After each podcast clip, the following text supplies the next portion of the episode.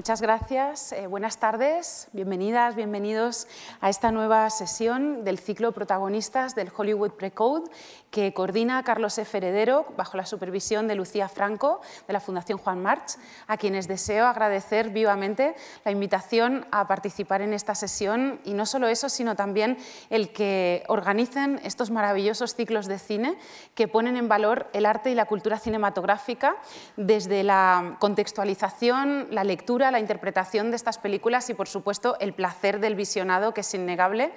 que, contribuyen precisamente también a fomentar esa cultura cinematográfica. La película que vamos a ver hoy se titula No soy ningún ángel. Es una película dirigida por Wesley Ruggles en 1933 y protagonizada por Mae West y por eh, Cary Grant. Es una película que cuenta la historia, una comedia burlesca que cuenta la historia de Tyra, una voluptuosa y ambiciosa estrella del vodevil y del circo, que, está, que, trabaja incansablemente para mejorar sus condiciones de vida, para salir de la precariedad y, de la violencia en la, que a menudo se ve envuelta y que por ese mismo motivo eh, pues, acepta ofertas de trabajo que ponen en riesgo su vida o eh, anda a la caza y captura de millonarios jóvenes que, que puedan eh, satisfacer sus deseos pero también contribuir a su patrimonio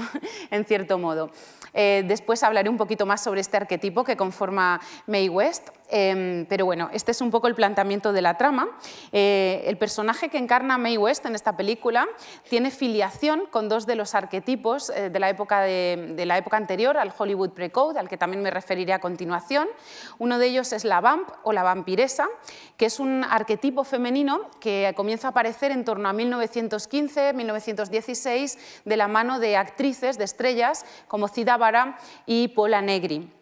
Este es un, prototipo de mujer que aparece eh, como antagónica a la, esposa pura y virginal eh, de esa dicotomía victoriana de la, mujer, eh, digamos, mm, del hogar y la, mujer de mal vivir. Y, bueno, pues la Vamp es un personaje normalmente maligno, es un personaje malvado que, tiene un interés puramente económico, de ascender en la escala social, pero con un interés económico muy claro, y para ello está dispuesta a explotar a, a los hombres, sea como sea. Sin embargo, quiero enmarcar este arquetipo tipo de la VAMP en una, en una mención a una declaración que hizo la propia Vara en 1915, cuando dijo en una revista que por cada mujer vampiro hay cada eh, eh, por, cada mujer vampiro hay 10 hombres del mismo tipo. Hombres que han arrebatado a las mujeres todo lo que tienen, amor, devoción, belleza, juventud, y no dan nada a cambio. Eh, y ella decía, la vampira que interpreto es la venganza de mi sexo sobre sus explotadores. Eh, el personaje de Mae West vamos a ver que encarna un poco también esa idea, no solo de la mujer sedienta de dinero y de joyas que explota al género masculino, sino eh, una mujer que también se venga en parte de, la explotación que ha sufrido históricamente. pero también se emparenta con otro arquetipo del cine mudo, que es la New Woman o la nueva mujer, porque si bien las vamps eh, del cine mudo, como digo, eran mujeres extremadamente malvadas que prácticamente no tenían ningún elemento positivo y que casi siempre resultaban castigadas al final de la historia, eh, muriendo o, cayendo en desgracia. Em, los personajes y el personaje que encarna Mae West en esta película es un personaje que no deja de ser amable, de buen corazón, que sabe expresar su solidaridad con los más desfavorecidos y que, que simplemente quiere una vida mejor. Eh, se relaciona con la nueva mujer porque este otro arquetipo del cine mudo, que aparece un poquito más tarde, en la década de los 20, pues representa mujeres que se han incorporado a la esfera pública a través del acceso al trabajo, son mujeres que leen los periódicos, que están al día de los acontecimientos, eh, tienen criterio para distinguir el bien y el mal y son mujeres que como tienen una independencia económica y una independencia intelectual, pues eh, pueden también elegir a los hombres eh, que van a ser su pareja a lo largo de, la historia en estos casos. ¿no? Decía un, periodista, William Marion Reedy, que la nueva mujer es la que elige al hombre más que ser elegida. Por lo tanto, Mae West va a ser como una especie de mixtura de estos dos estereotipos eh, y ella va a configurar este, nuevo estereotipo eh, en la época del Hollywood Pre-Code de la vamp, em, pero también al mismo tiempo de una mujer emancipada, eh, independiente, que ah, lleva a, gala sus deseos y, hace lo que sea por conseguirlos y por mejorar su vida. Y no permite que nadie le diga que está bien o que está mal. Em, aquí vemos a Wesley Ruggles, el director de la película. Wesley Ruggles em, quizá a día de hoy no sea un personaje, un director extremadamente conocido, pero sin embargo tiene una filmografía bastante extensa y, la el momento en el que rueda No soy ningún ángel pues probablemente sea el momento mejor de toda su carrera. Él nace en 1889, había hecho varios cortometrajes en la época muda eh, junto con Charlie Chaplin como actor y es a partir de 1917 cuando comienza su labor como director y productor cinematográfico. Una de las películas que más eh, éxito le dio la realiza en la década de los 30, en 1931, se titula Cimarrón y fue el primer western que recibió el Oscar a la mejor película y recibió además otras tres, eh, otros tres premios Oscar y cuatro nominaciones. Pero después de esto, pues Wesley Ruggles se especializa un poco en comedias ligeras, eh, como esta protagonizada por Clark Gable y por Carol Lombard, comedias con Bing Crosby, o la película que vamos a ver hoy, No soy ningún ángel. Sin embargo, en la historia del cine nos ha acostumbrado a entender, a pensar que el cine, que es un arte colectivo, es un arte en el que intervienen muchas subjetividades que aportan su granito de arena para el arte cinematográfico, pues la crítica tradicional eh, nos ha enseñado que el cine es la obra de un creador que normalmente suele eh, considerarse como ese creador al director. Sin embargo, en esta película, como en otras de las películas que integran este ciclo, eh, les voy a invitar a que desplacen el foco hacia otros oficios, hacia otras ocupaciones menos legitimadas desde el punto de vista de la autoría o de la creatividad, del liderazgo artístico en el cine, pero que, desde los que, sin embargo, se ejerce un rol muy importante. En este caso particular, eh, es imposible no hablar de la, de la, figura de Mae West, que no solo es la principal estrella de la película, la actriz principal, sino que también es la autora de los diálogos, eh, del guion y de la propia historia. Eh, Mae West, em, digamos que no ha sido considerada como una autora del mismo modo que lo han podido ser Lois Weber, Dorothy Harsner o Aida Lupino, pero solamente porque no dirigió películas. Eh, sin embargo, como ya decía la revista Cine Art, una revista catalana, cuando la película se estrenó en España en 1934, no se pueden decir palabras fundamentales sobre No soy ningún ángel sin mencionar a Mae West y en los próximos minutos intentaré argumentar por qué, por qué considero que esto es así. Mae West es una mm, actriz, como digo, dramaturga, escritora y cantante que comienza su trayectoria muy joven, de hecho siendo niña empieza a presentarse a concursos de, danza y de baile em, y que en los años 20 pasa a la escena teatral de la costa este de Estados Unidos y ya pronto, en torno a la mitad de la década de los 20, se consagra en Broadway ella había empezado exigiendo que, les, que le permitieran reescribir sus personajes, pero ella pronto pasa a firmar sus propias obras, eh, a menudo con el seudónimo Jane Mast, y empieza a introducir los que van a ser sus temas eh, privilegiados, a los que luego me referiré. Ella eh, se inicia en Broadway, después en 1932 pasa al cine, donde hizo 14 películas con directores como Leo McCarey o Raúl Walsh. Allí trabaja cerca de una década eh, con esas 14 películas, en 10 de las cuales fue guionista, no lo olvidemos, eh, y es durante la década de los 30 cuando hace sus películas más importantes. Pero em, se retira a la edad de 50 años, no sin antes haber sufrido el gancho de la censura a partir de 1934. Ya saben ustedes que ese es el momento en el que entra eh, Joseph Brin en la administración del código de producción y se endurece em, muchísimo el código. Em, y eh, pues ella eh, termina su carrera cinematográfica aunque la retomaría un poco más tarde, a los 50 años. Em, con, una, con obras teatrales, eh, digamos, a, los 50 años sigue después en el teatro y después vuelve finalmente para terminar su carrera a los 67 años con una película también escrita y dirigida por ella. Lo que me interesa plantear sobre Mae West es que rompe moldes. Es una artista, es una autora que rompe moldes. Rompe moldes, eh, por ejemplo, en la elección de las narrativas y de los temas para sus obras de teatro y para las películas que posteriormente ella va a escribir. los temas que más le interesaron fueron la libertad sexual de las mujeres, la, autodeterminación eh, y el, hecho de que las mujeres fueran libres para escoger sus parejas y también para expresar su deseo. Pero no se quedó ahí, sino que también eh, luchó para que las personas de condición homosexual pudieran expresar libremente su deseo. También, de manera muy pionera, em, trató, abordó en sus obras las relaciones interraciales y también presentó eh, en muchas de sus, de sus tramas la solidaridad con las personas más desfavorecidas. Siempre lo hizo desde la comedia burlesca, pero esto no debe restarle importancia al hecho de que a ella le preocupaba representar temas serios de manera realista. El usar la comedia no está eh, reñido con el realismo. Pero bueno, como se pueden ustedes imaginar, con todos estos temas, primera mitad de la década de los 30, cuando empiezan a surgir estos grupos eh, bastante extremistas eh, desde un punto de vista religioso y político, como la Sociedad para la Supresión del Vicio o la Liga Nacional de Decencia, pues esto le va a generar mucha controversia, muchos problemas a Mae West, hasta el punto de que por esta obra que acabamos de ver, Sex, que es su primera obra como autora y como intérprete en, los dos eh, casos, pues eh, va a provocar que, bueno, aunque habían pasado 41 funciones desde su estreno, eh, estas sociedades eh, denuncian a todas las obras que en Nueva York estaban representando temas en los que se veía involucrada la sexualidad y esto supone que la llevan a los tribunales y recibe una condena, ella y su productor, a 10 días de cárcel y 500, 500 dólares de multa por corromper a la juventud.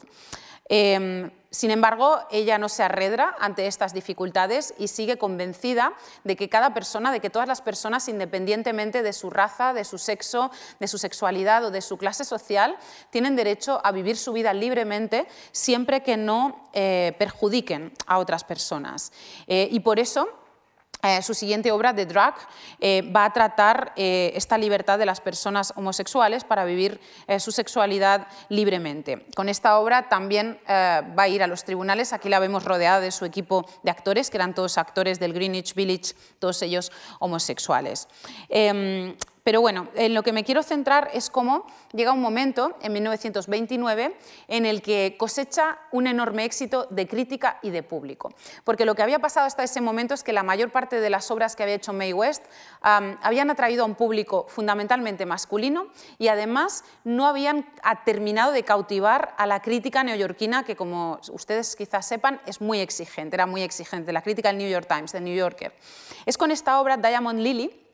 con la que Mae West conquista al público femenino, algo que para ella era muy importante, em, y un público intergeneracional, no solamente hombres de, mediana edad, sino también jóvenes, adultos y eh, también ancianos. Ah, fue una obra que tuvo muchísimo público y también mucho éxito. Estuvo nueve meses en cartel con 323 funciones y con esta obra también se ganó el respeto y el elogio de la crítica, por ejemplo, de revistas tan prestigiosas de la sociedad neoyorquina como The New Yorker.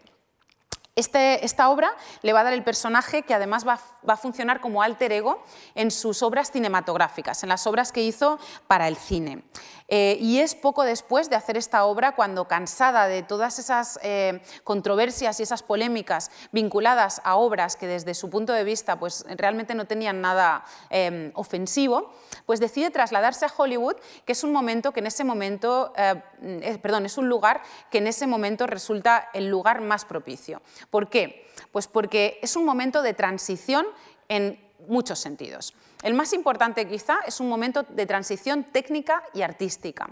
eh, pero también es un momento de transición, esto solo lo podemos saber retrospectivamente, desde luego, en el que todavía no se había aplicado con dureza ese código HIGHS que se había implantado en 1930 y que ya empezaba a autorregular, a través del que las productoras y distribuidoras ya empezaban a autorregularse para evitar precisamente los problemas con estas sociedades para la supresión del vicio y para el fomento de la decencia, em, pues todavía no se habían empezado a aplicar con rigor y por lo tanto había una enorme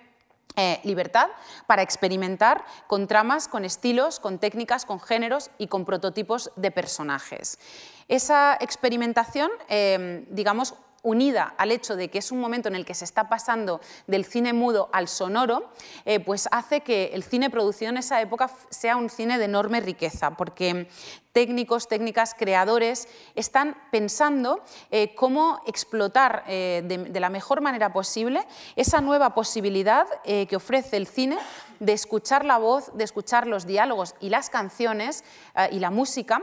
al mismo tiempo en el que se ve a las estrellas desfilar por la pantalla. Em, Así que bueno, eh, tomando este personaje que venía del teatro, Diamond Lily, vamos a ver cómo ella va construyendo su alter ego. Consigue en las primeras películas que realiza Mae West en Hollywood, la primera de ellas no escribió ella el guion, se llamaba Noche tras Noche, em, pero ya consigue ahí eh, que el director, Leo McCarey, le permita reescribir sus diálogos y también eh, le va a hacer cambiar incluso la planificación. Esto ya lo voy a comentar en un momento y Nacida para pecar ya es directamente una adaptación de eh, Diamond Lily. Pero digamos que ella no solamente aporta ese bagaje teatral en cuanto a que lleva a la pantalla a este personaje, es mucho más importante las aportaciones de Mae West en el sentido de que eh, lo que mm, va a llevar fundamentalmente a la pantalla es una técnica, una técnica humorística que venía aplicándose en la radio, en el teatro, en el, en el eh, eh, perdón, en la publicidad también, que es la técnica del gag verbal o en inglés del wisecrack. El wisecrack eh, o el gag verbal es una técnica humorística que se basa en los juegos de palabras, en los sobreentendidos, eh, que tienen una intención mm, ligeramente maliciosa o mm, como provocadora en determinados sentidos. Aquí he puesto la foto de Mae West con la de Groucho Marx, porque quizá Groucho Marx es el actor, el autor que mejor se puede identificar con esta técnica del wisecrack y que además tuvo eh, un recorrido similar al de My West, porque también empezó en el vodevil, de ahí pasó a la escena teatral y de ahí se consagró en Broadway y después fue a Hollywood. Y es curioso porque justo en 1933, cuando se estrena No soy ningún ángel y Sopa de ganso, pues es el momento en el que el diccionario Oxford incorpora esta palabra wisecrack a su diccionario. Ya digo que era una palabra que estaba en uso antes, pero digamos que es el momento en el que adquiere mayor relevancia. En estas diapositivas pueden ver algunos de esos juegos de palabras, algunos de esos gags verbales en la publicidad de la película eh, que vamos a ver hoy de, No soy ningún ángel. Eh, eh, un, teórico norteamericano ha definido el wisecrack como el primo estadounidense de los juegos de palabras que hacía Oscar Wilde o Noel Coward en, el Reino Unido.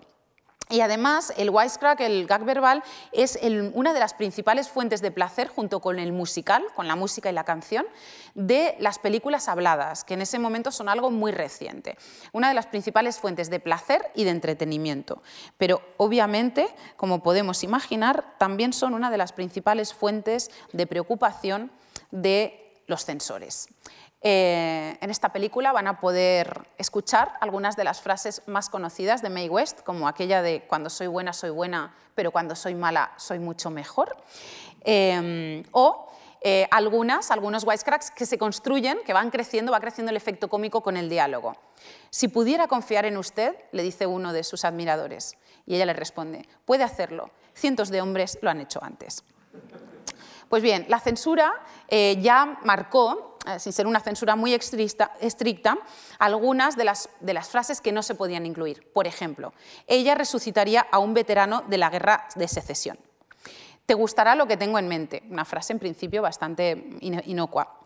O por la noche siempre soy maravillosa. Los censores buscaban con esto minimizar al máximo la ambivalencia de estas frases, que tenían eh, un doble sentido o, surgían de un sobreentendido. ¿no? Sin embargo, lo que vamos a ver en la película es que para, para poder minimizar esa ambivalencia prácticamente tenían que cancelar la película, como terminaron haciendo, porque el efecto cómico no solo se generaba en este juego de palabras, en estos sobreentendidos, sino que también tenía muchísimo que ver con la gestualidad, con los movimientos y con la interacción entre los personajes, que eh, tenía mucho más que ver con la, interpretación. Es ahí donde My West aporta otra de las cuestiones importantes, es eh, otra de sus aportaciones como signos de su autoría, que es algo que traía del teatro, la improvisación en la actuación y la espontaneidad en los diálogos. Nada más llegar a Hollywood, Mae West se dio cuenta de que pese a que esa improvisación y esa oralidad que ella traía de los barrios más humildes de Nueva York era uno de, lo que una de las cuestiones que le habían dado el éxito en Broadway, eh, no era lo mismo actuar en el escenario que actuar en la pantalla. Eh, figúrense, en el escenario una persona cuenta un chiste o hace un gag verbal y en función de cómo eh, responda al público puede adaptar su tempo, su ritmo, puede improvisar, puede cambiar de registro. Y la contrapartida de eso es que el público está físicamente distante, ¿no? no puede interactuar visualmente y además el público no puede acceder a la gestualidad eh, ni a los pensamientos y emociones eh, de, los actores, se los tiene que figurar de otra manera. En cambio, en el cine ocurre lo contrario. El ritmo y el tempo está controlado por el montaje y es estricto. Una vez que la película está montada y terminada, es algo que no se puede cambiar. Y si un chiste no funciona, pues es, es un fracaso, porque, porque no hay manera de Sin embargo, el cine sí que tiene eh, la posibilidad de dar ese acceso a través de la escala de los planos a un primerísimo primer plano, donde vemos la expresión, la gestualidad de un personaje. Y además, digamos que también se puede ajustar el tempo a través de la duración de los planos. Pues bien, esto es lo que Mae West vio rapidísimamente, a, pesar de no haber estudiado dirección cinematográfica. Y cuando hizo esta película, Noche tras Noche, que es su primera película, es de 1932, pues... Em, se negó a interpretar su personaje a menos que le dejasen reescribir totalmente los diálogos y también se negó a seguir las, instrucciones del director para cortar una escena cuando el director mandaba cortar, porque ella consideraba que después de hacer una gracia, de decir uno de estos wisecracks, eh, tenía que dejar un momento de silencio, una pausa, que normalmente ella la hacía caminando, alejándose del lugar donde había hablado, para provocar, para dejar que pudiera llegar la risa. Van a ver ustedes que estos gags verbales son muy rápidos, con lo cual si el montaje va muy rápido también, casi que nos perdemos porque, porque son muy ingeniosos. Eh, habrán visto seguramente películas de los hermanos Marx y se habrán dado cuenta de que, de que esto funciona un poco así. En Nacida para pecar, como ya noche tras noche fue un éxito rotundo, pues prácticamente le dieron carta blanca. Aquí ya adaptó su novela, su, perdón, su obra dramática Diamond Lily, encarnó al papel principal y también escribió los diálogos y eligió al director, que era un amigo suyo, Lowell Sherman, con el que tenía bastante confianza como para permitirse ah, pedirle que cambiase cosas, es decir, ejerciendo de manera indirecta eh, labores de dirección también, pero también eh, eligió la estrella masculina, que era Cary Grant, una estrella que en ese momento era un perfecto desconocido porque no había hecho ninguna película hasta el momento. Va a hacer la primera película Cary Grant con Mae West y también eh, va a estar en la siguiente, en No soy ningún ángel, aunque son papeles más pequeños, eh, como se puede ver incluso en la gráfica del, cartel de la película, ¿no? donde el nombre de Mae West aparece mucho más grande. Bueno, esta película tuvo una nominación Oscar a la mejor película, fue el éxito que salvó a la Paramount de la quiebra, la Paramount estaba a punto de ser vendida a, la 20th Century Fox y, y, le salvó de la quiebra y además atrajo, al igual que había ocurrido en el teatro, masivamente al público femenino, lo cual fue realmente importante. Es en esta época precisamente cuando Salvador Dalí compone su famosa obra Retrato de Mae West, que puede utilizarse como apartamento surrealista, que se conserva en el Art Institute of Chicago. Eh, esto nos da una idea de la difusión que tenía la imagen de Mae West, no solamente en Estados Unidos, sino también en el ámbito internacional y no solamente entre el público, digamos, más popular, sino también entre las élites artísticas. Em, pero como decía, este personaje de Diamond Lily ya lo había hecho en el teatro y en el cine lo vuelve a conseguir, se propone atraer al público a las mujeres, ¿no? que bueno, pues podíamos pensar que quizás una estrategia, porque al final las mujeres eran la mitad del público potencial, pero realmente vemos que hay un interés en las obras de Mae West y en cómo construye ella su persona a través de la publicidad por... Em, reflexionar sobre esta cuestión. En No soy ningún ángel van a ver, por ejemplo, cómo eh, se solidariza con su amiga Telma, que es otra de las artistas que trabajan en el vodevil. Ella llega muy triste porque el hombre al que ama la está tratando muy mal y Mae West le regala uno de sus collares de jade y además le da una serie de consejos sobre cómo, cómo comportarse y cómo huir en realidad de este hombre que la trata tan mal. ¿no? También la vemos eh, relacionarse con el público diegético. El público diegético es ese que aparece dentro de la película. Eh, las mujeres que o bien muestran su admiración o bien la ven como una amenaza, porque obviamente también había un público femenino que representaba esa, actitud, ¿no? como de sentir una especie de amenaza. Lo vemos, como decía también, en la publicidad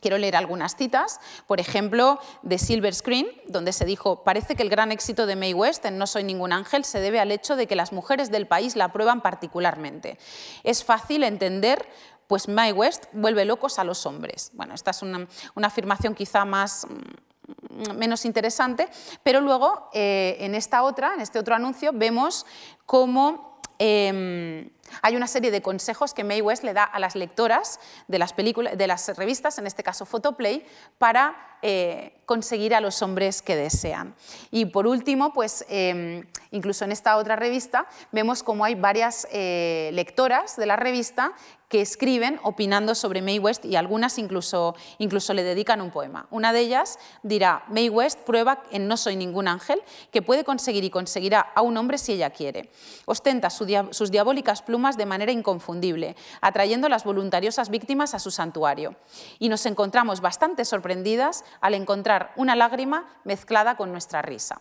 Bueno, como decía, en esta época, mm, digamos, hay que coger con pinzas lo que es la, prensa cinematográfica, porque muchas veces estaba mezclada con la publicidad. Y no hay que perder de vista que, digamos, el atraer al público femenino también tenía un motivo económico. Sin embargo, eh, creo que, la presencia de Mae West en la pantalla, la actitud que revelaba sus personajes y el personaje de Tyra en esta película y estas eh, noticias que aparecían, estos reportajes que aparecían en la prensa cinematográfica, contribuyeron a que las mujeres de esa época fueran no solo más conscientes de su propia sexualidad, sino también más conscientes de su deseo. y además también Mae West em, presenta a, la manera de la época, porque también esto habría que, ponerlo entre paréntesis y contextualizarlo, eh, cosa que no podemos hacer aquí, pero también se preocupa por presentar em, una solidaridad que va más allá de la clase y de la raza. Eh, al presentar en esta película a Libby Taylor, que era su doncella en la vida real y también en la pantalla pero que en el fondo era una actriz de Harlem que estuvo pasando muchos apuros eh, con motivo de la crisis del 29 y que eh, pues tuvo que, que, buscar otros trabajos que este le ofreció May West y después de hacer No soy ningún ángel, que es su primera película, hizo 67 películas. Bueno, Aquí la vemos y, vamos ya brevemente a la, película No soy ningún ángel, la película que vamos a ver hoy. Es una película cuya idea, al igual que las otras dos, surge de Mae West, em, que siempre había querido hacer una película ambientada en el circo. Le fascinaban los felinos, le fascinaban los leones y los tigres y tenía la secreta ambición de ser, o eso decía ella en sus memorias, de ser una domadora de leones. Y hace esta película inspirada en la obra, en la novela de uno de sus amigos, Lowell Brentano. Em, y es una película que, va a girar de, manera importante en torno al concepto de, espectáculo. Espectáculo por el tema de la película, que es en buena medida el circo y, las variedades, el, el, vodevil, pero también el tema de la atracción, eh, no solo la atracción circense, sino también la atracción cinematográfica y en este caso la atracción eh, centrada en la exhibición del cuerpo femenino y su explotación como objeto erótico. Em, no hay que olvidar, no hay que perder de vista que el cine, eh, durante muchísimos años, en la época muda y también en el sonoro, incluso en la actualidad, pues ha utilizado el cuerpo de la mujer como un factor de atracción de público y, por lo tanto, pues también de ingresos. Em, en este sentido, todos los elementos de la puesta en escena están al servicio de la, digamos, de la, conversión de esta estrella en, una atracción, en una atracción, en un objeto erótico, tanto para el espectador como para el público que aparece en la película. Y ahí vamos a ver que que ese factor de, atracción del público también hace que el dinero sea un personaje casi tan importante como lo son el resto de personajes de la película. Fíjense, el, dinero es el motor que mueve a Tyra eh, para conseguir ofertas de trabajo que ponen en riesgo su vida, pero también para buscar compañías indeseables porque son las que ella considera que le pueden ayudar a salir de ese mundo precario y violento en el que vive. También el dinero es el motor de los empresarios que la contratan y que son conscientes de que esta estrella, igual que lo era Mae West, puede ser una máquina de hacer dinero. Y por extensión podemos pensar que el dinero es también lo que mueve a los productores de la Paramount cuando contratan a My West para que, porque saben que les puede sacar de la, quiebra. Como decía, todos los elementos de la puesta en escena están confabulados, por así decir, para que esto funcione así. Por una parte, los decorados, el vestuario, la iluminación, pues todos eh, subrayan los valores de la estrella, vestidos de seda, adornos de diamantes que hacía Bernard Hesbrun, que hizo El Expreso de Shanghái, o la iluminación fantástica de Leo Tover